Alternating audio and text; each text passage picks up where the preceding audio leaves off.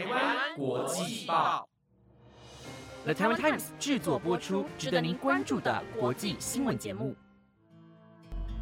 Hello，大家好，欢迎收听台湾国际报系列节目《国际专题周报》的第三十三集。我是今天的主持人盛妮。我们将会在每个星期日的中午更新节目，带大家深入了解国际上重要的时事，让大家用不同面向看待新闻议题。希望节目能够在未来符合你们的期待。Hello，大家好久不见啦！不知道大家最近过得怎么样了？在节目开始之前，我一定要跟大家先抱怨一下，最近的台北市真的是很讨厌哎！明明应该是适合出去游玩的夏天，却每天都在下大雨，我的新鞋啊，还有新衣服都没有机会穿出去了。不知道有在收听台湾国际报的朋友们，你们都是多久买一次新衣服呢？又会是以什么管道去购买呢？现在让我们一起来带入一个小情境哦。假设你今天想要购买一件帽 T，是因为什么样的原因会想要购买呢？是因为旧的帽 T 都已经穿到破到没有办法穿了吗？还是是因为你看到了很好看的偶像同款？又或者是你本来就有习惯在新的季节买一些新的衣服呢？是考虑过了，还是只是一时的冲动呢？如果是思考后才确定要购买，你会选择网购还是要去实体店购买呢？如果是网购的话，你会选择一百九十九的还是六百九十九的呢？如果是一百九十九元的，你是预期得到一件物美价廉的帽 T？还是你很清楚商品跟照片其实会有落差，但是因为价格便宜，所以即便商品不如预期也没关系呢？如果确定购买了，衣柜里本来的衣服能跟它搭配吗？还是需要再买新的鞋子、裤子来搭配？都还是会觉得怪怪的。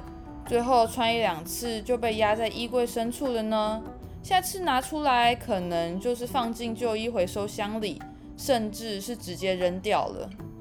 所以呢，今天就想要跟大家聊一聊快时尚背后的残酷真相。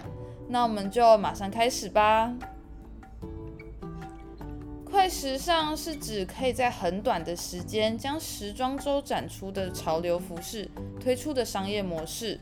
对于消费者来说，可以在很短的时间以低廉的价格买到新潮的服饰。大家比较耳熟能详的商店有包括 H&M、Zara、GU，还有 Uniqlo 等品牌。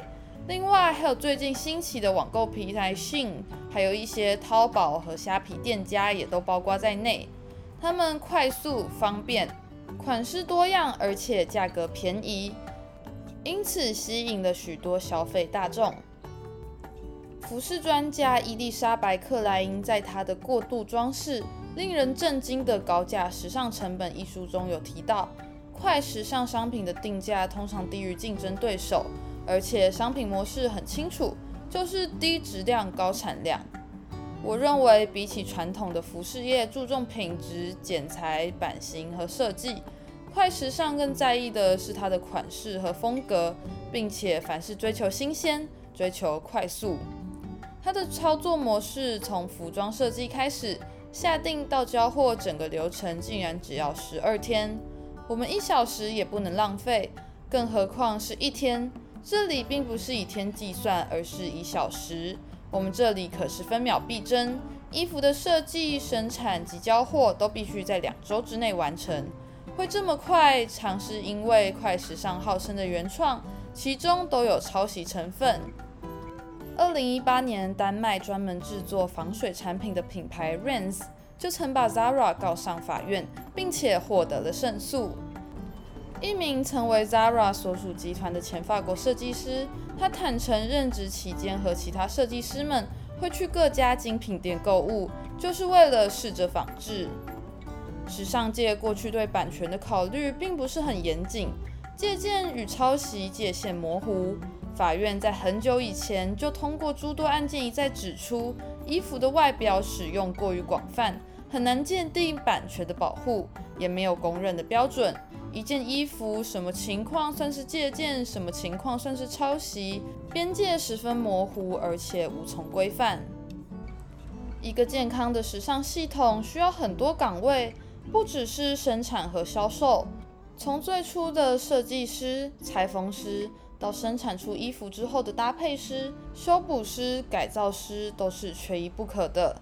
现代的快时尚消费概念。要求用更便宜的价格买到最新的单品，没有时间研究布料和版型，只是一味的复制流行元素，换汤不换药的打版，让一件衣服不再值钱，不再值得投入人力和心思。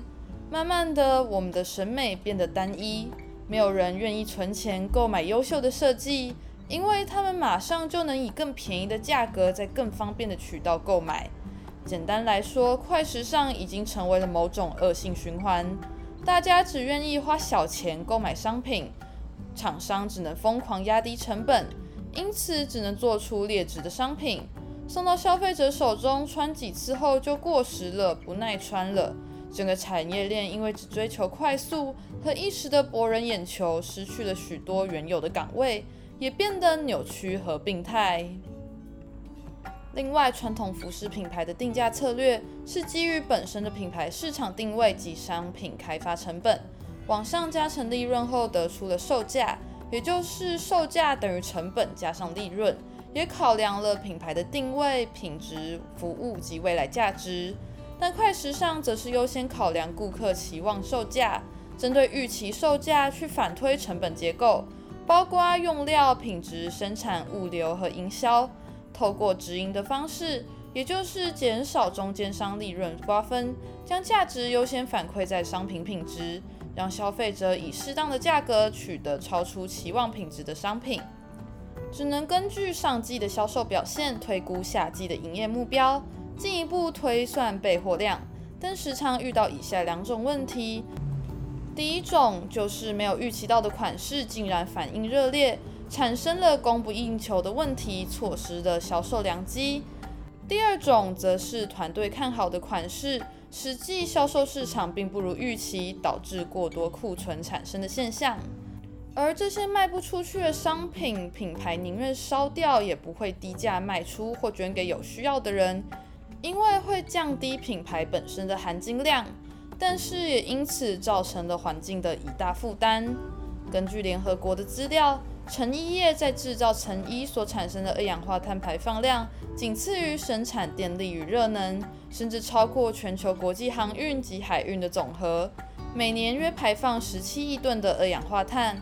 其中，制造成衣的主要原料合成纤维织物，例如聚酯纤维、氨纶和尼龙，每年消耗将近三点四十二亿桶石油。此外，生产成衣对水资源的浪费也不容小觑。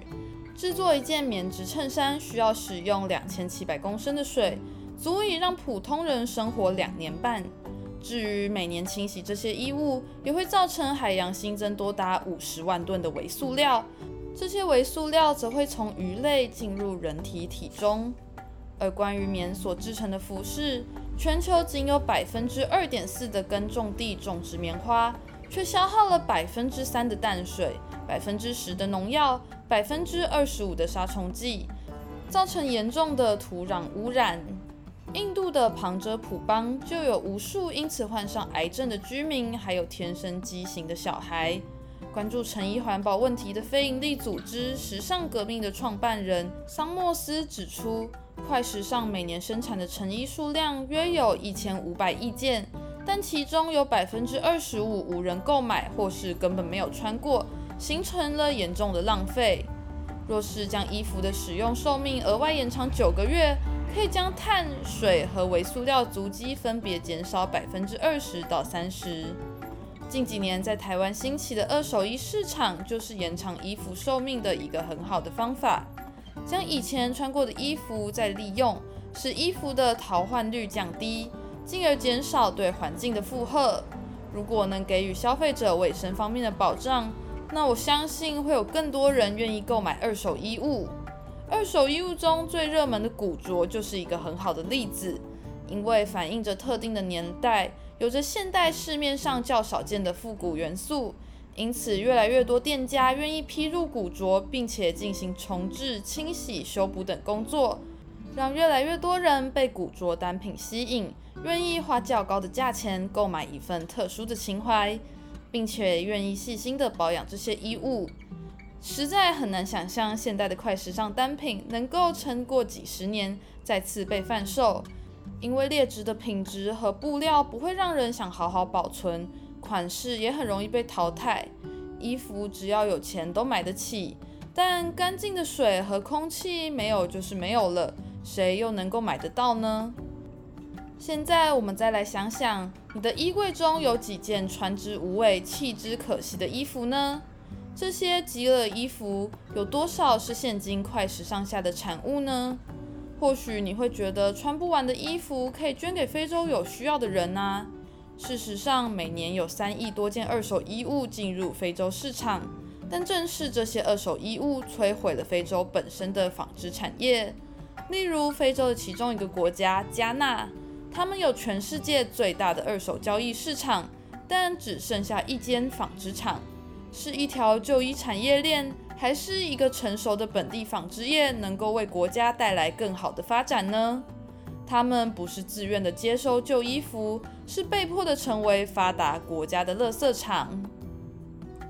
俗话说：“人靠衣装，佛靠金装。”或许你会觉得只有买衣服能填补自己内心的空缺。确实。我们靠外在的穿搭营造出我们的个人风格，增添自信，呈现出自己最好的一面，给别人良好的第一印象。但是，我认为比起购买各种时下流行单品或华丽的名牌货堆叠在自己身上，不如好好研究穿搭，给人清爽又利落的形象；不如培养自己独特的审美，展现自己的个人魅力。不如研究健身和饮食，让自己能够驾驭更多不同种类的衣服；不如多多重拾内在，避免金玉其外，败絮其中。非常感谢你听到了节目的尾声。针对今天的内容，如果你有什么想法，或是有什么期待听到的主题，都非常欢迎你透过留言或是 email 跟我们分享或讨论。那今天的国际专题周报就到这边先告一个段落喽。下星期的同一个时段一样会是由丽莲来主持。那我们两个星期后再见，拜拜。